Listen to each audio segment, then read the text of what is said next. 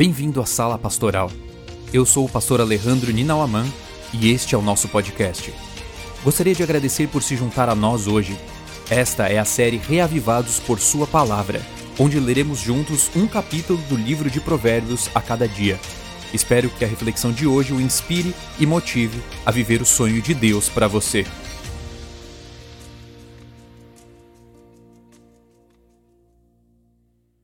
O capítulo 12 nos apresenta novamente uma série de provérbios de sabedoria, sempre contrastando o sábio e o tolo, o justo e o ímpio. O verso 1 ele diz que todo o que ama a disciplina ama o conhecimento, mas aquele que odeia a repreensão é tolo.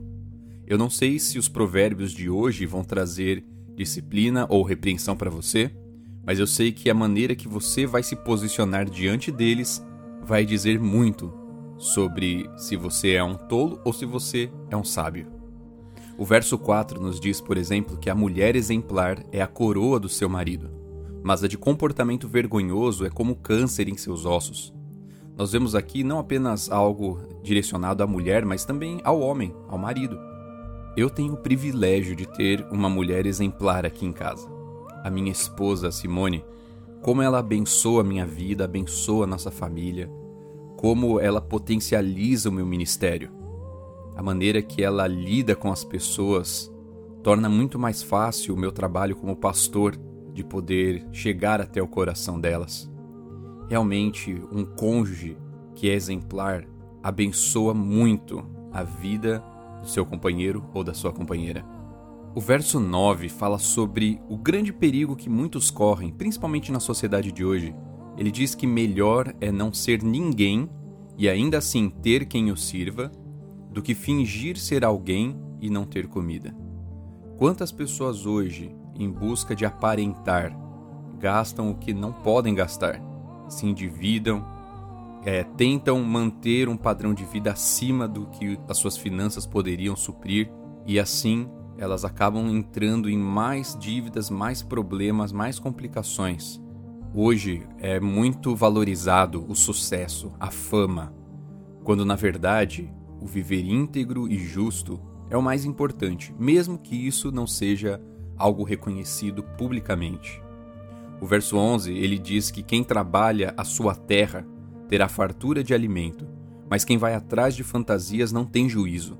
E realmente, a minha geração, a geração Y, é uma geração considerada insatisfeita com o trabalho, não gosta de fazer trabalhos repetitivos, tem sonhos assim muito altos, muito fantasiosos em alguns momentos, e, e, por apenas viver sonhando nunca para num único emprego, não consegue ter um planejamento a longo prazo.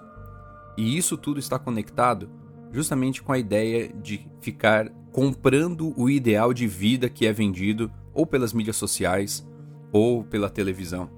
Se nós parássemos mais para trabalhar a nossa terra, para fazer bem aquilo onde nós estamos inseridos, para investir né, no estudo, no conhecimento, certamente nós iríamos muito mais longe do que apenas ficar correndo atrás de fantasias, de ideias mirabolantes, de ideias que são às vezes apresentadas como atalhos para o sucesso. E apesar de termos muitos outros conselhos de sabedoria nesse capítulo, eu quero finalizar com o verso 18. Há palavras que ferem como espada, mas a língua dos sábios traz a cura. É impressionante o poder das palavras. As palavras elas podem ou trazer cura e crescimento, ou elas podem ferir e matar. Quantas pessoas hoje estão feridas, estão destruídas por causa de palavras que foram ditas no passado para elas, ou palavras que são ditas de maneira constante e repetitiva. Em muitos casos, a agressão verbal, a agressão emocional, ela acaba sendo pior que a agressão física. E eu vou dizer uma realidade. Infelizmente, essa agressão verbal muitas vezes ela acontece dentro de casa, pelas pessoas que dizem mais se amar, Hoje eu gostaria de encerrar com esse provérbio.